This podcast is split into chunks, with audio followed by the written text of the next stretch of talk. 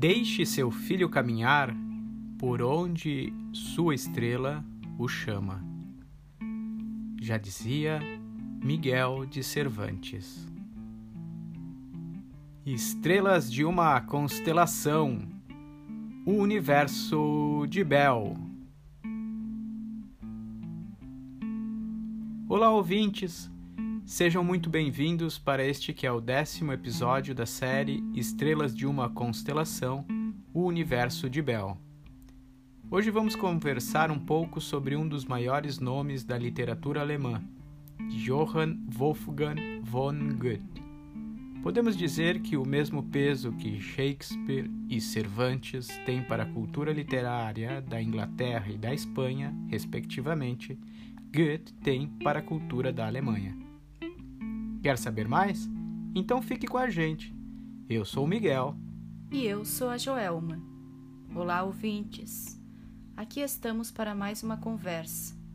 Como vocês já sabem, este é um programa idealizado e produzido pelos profissionais que atuam no Museu Casa do Poeta Lindolf Bell. Mensalmente estamos aqui para falar de autores e pensadores que tenham sido motivo de apreço e inspiração para Lindolf Bell. Temos como objetivo incentivar as pessoas a conhecerem ainda mais a riqueza da obra poética de Bell. Por isso, buscamos sempre tecer relações da sua poética com o trabalho desenvolvido por outros grandes nomes da literatura brasileira e universal. Dessa forma, Vamos também conhecendo um pouco melhor o percurso de sua formação enquanto poeta, crítico e pensador. Isto mesmo, Joelma.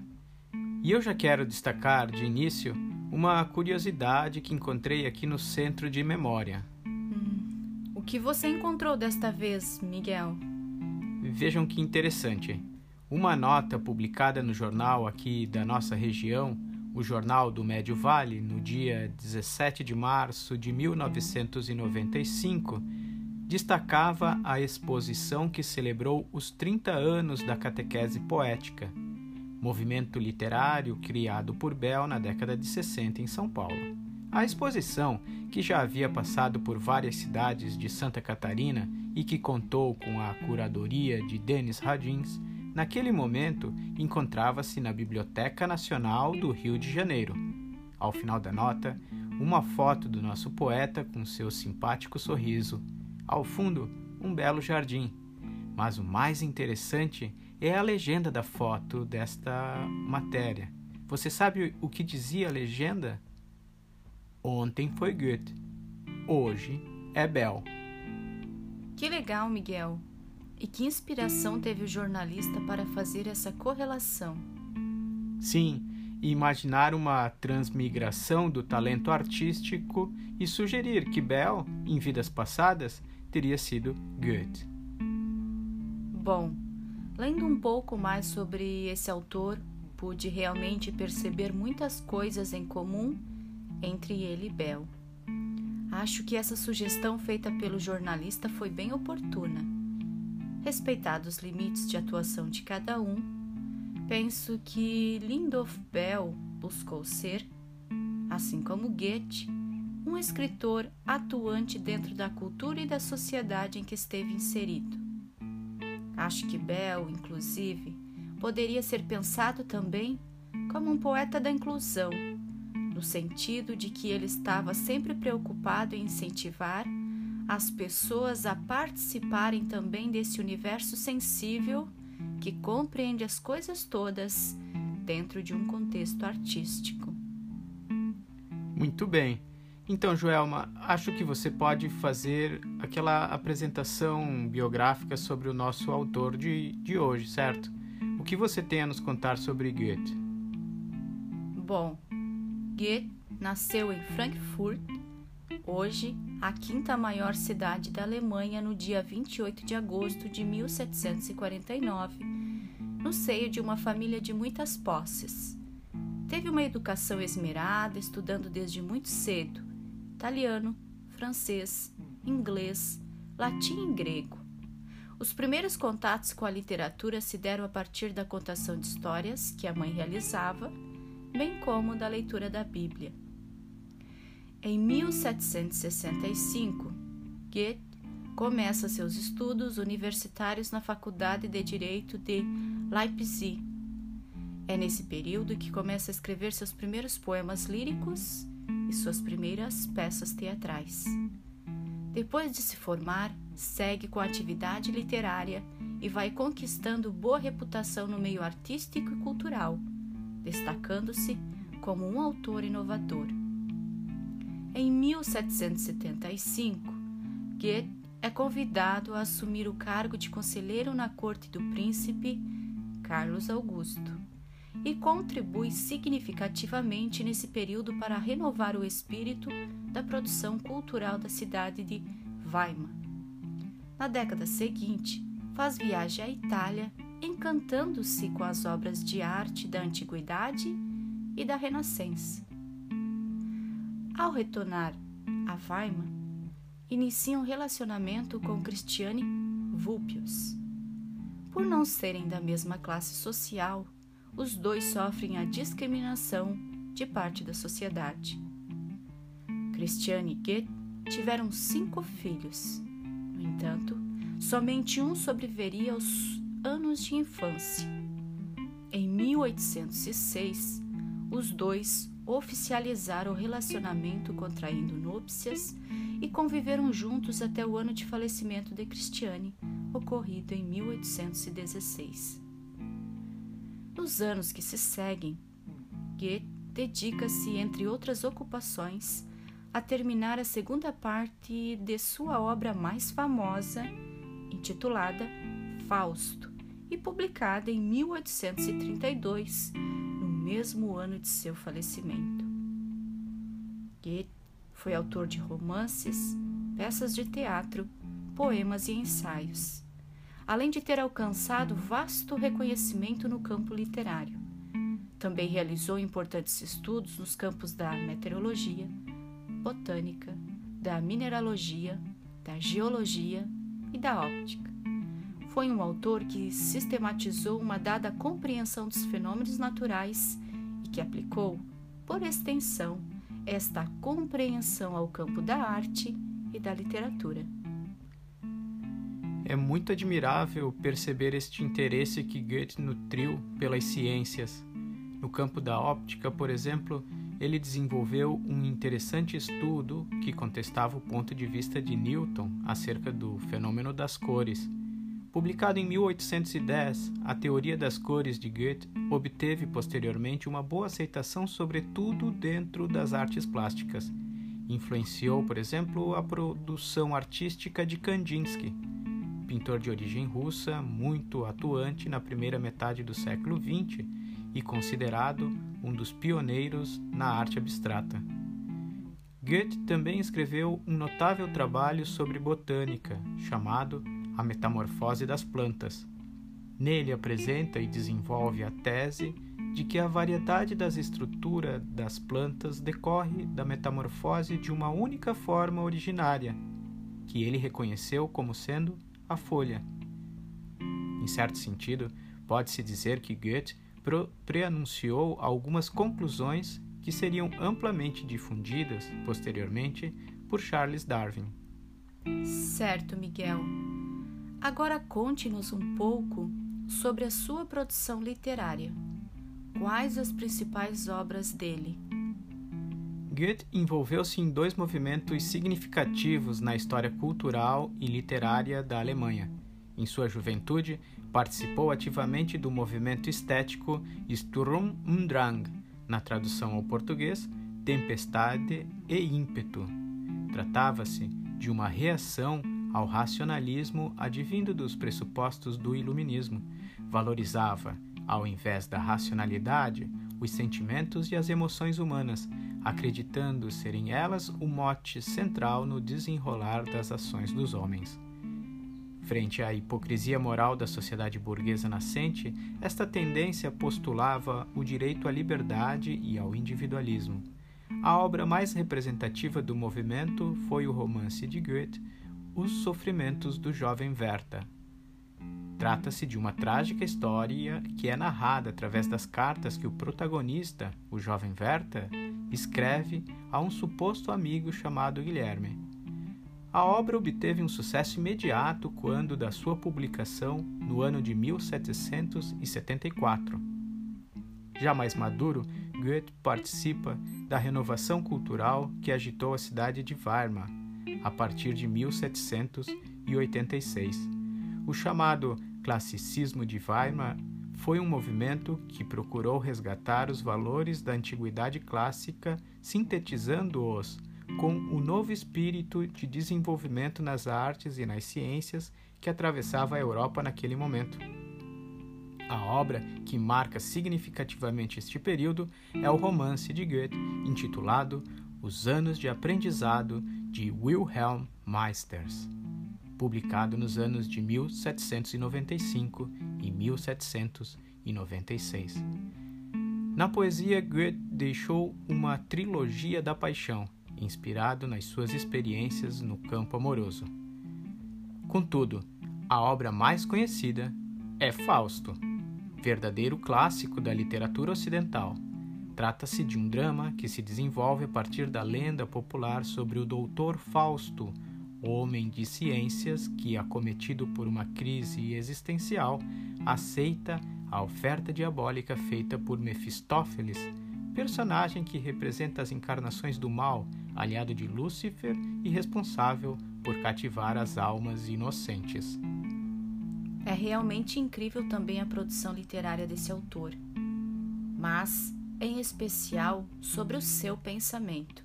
Fiquei admirada com a forma como ele compreendia os fenômenos naturais todos, como que participando de uma mesma unidade harmoniosa.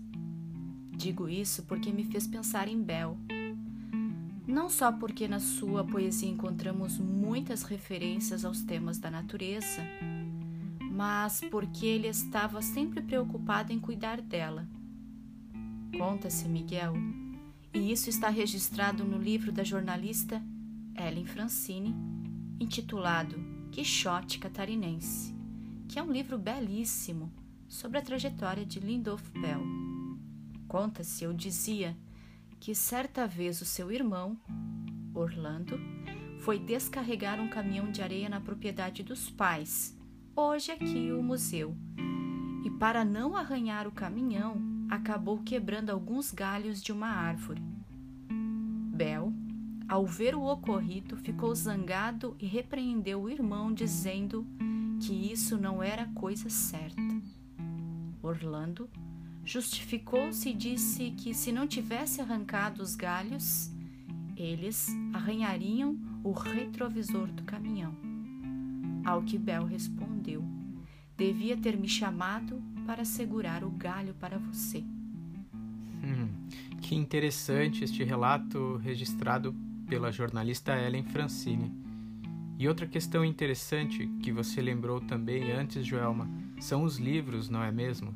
Existe aqui no acervo expositivo da Biblioteca Pessoal do Poeta, no museu, alguns exemplares que trazem essa temática relacionada à botânica, certo? Sim, inclusive um dos filhos de Lindolf Bell, o senhor Pedro Ering Bell, doou recentemente aqui para o museu mais alguns livros do poeta. Entre eles destaco, como exemplo, alguns, alguns títulos: Floricultura Brasileira, Orquídeas e Bromélias o grande livro das plantas de interior e as ervas do sítio, história, saúde, culinária e cosmética. É, isso mostra que Bell cultivava também esse interesse pela botânica. Bem, outra questão que me chamou a atenção e que eu acho que pode ser destacada para pensar certa relação entre Bell e Goethe é o movimento de agitação cultural Sturm und Drang, que o poeta alemão participou ativamente. Esse movimento teve como eixo central a expressão dos sentimentos e a valorização das emoções, contrapondo-se ao mundo excessivamente racional que passava a vigorar naquele momento, como eu disse anteriormente. Em certa medida, Joelma, eu vejo que a catequese poética também tinha essa tendência Quer dizer, a catequese, além de ter sido um movimento que buscou disseminar a poesia nos mais variados espaços, também foi sempre um movimento que buscou contestar um mundo demasiadamente técnico que deixava a expressão artística e poética reclusa. O movimento da catequese, pelo menos na expressão que Bell propunha, estava sempre muito apegado a uma tendência que valorizava o lirismo. Sim, Miguel, muito bem lembrado. Bom, agora para encerrar o nosso episódio, teríamos o nosso momento de poesia. Só que dessa vez vamos fazer um pouco diferente. Certo, Miguel? Sim. A ideia é, ao invés de poemas, trazermos dois textos em prosa de ambos os autores. O intuito é perceber como existe certa afinidade na percepção de uma qualidade constante dos fenômenos, a metamorfose. Comecemos com Goethe, com um fragmento do texto introdutório de seu livro A Metamorfose das Plantas. Leio o fragmento a partir da tradução realizada recentemente por Fábio Mascarenhas Nolasco e publicada pela editora Edipro. Diz Goethe: Se considerarmos todas as figuras, em particular as orgânicas, perceberemos que nunca ocorre um algo que permaneça, que esteja quieto, terminado, mas ao contrário, tudo se perde num movimento constante. O que está formado será logo de novo transformado se quisermos alcançar em alguma medida uma intuição viva da natureza, teremos de nos manter de fato tão móveis e formáveis quanto o exemplo com que ela se nos apresenta. Nenhum vivente é um singular, mas uma pluralidade. Mesmo quando se nos aparece como indivíduo, permanece, contudo, uma coleção de seres vivos independentes, os quais, segundo a ideia, segundo a circunstância, são iguais, mas no surgir podem ser iguais ou semelhantes, desiguais ou dessemelhantes. Em parte, tais seres são já originariamente conectados, em parte, se encontram e reúnem-se. Eles se cindem e se buscam de novo, e assim efetuam uma produção infinita de todas as maneiras e por vários aspectos. Estes três parágrafos que eu separei, Joelma, deixam claro para o leitor de A Metamorfose das Plantas que, para o seu autor, para Goethe, essa é a principal qualidade das formas, qual seja o fato de elas estarem constantemente revelando uma transformação. Muito bem, Miguel. Do livro Crítica de Arte em Santa Catarina, organizado pela pesquisadora de arte Diana Schwartz e lançado no ano passado, quero fazer a leitura de um artigo de Lindolf Bell, publicado originalmente no dia 16 de agosto de 1979 no Jornal de Santa Catarina. Nesse artigo, Bell faz uma breve análise sobre a produção que naquele momento o artista Louis C.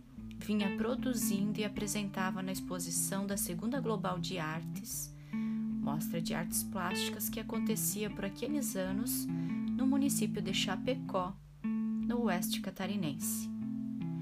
O artigo se intitula Luici, Metamorfose e Expressão e diz: Luici procura outros caminhos e outras saídas.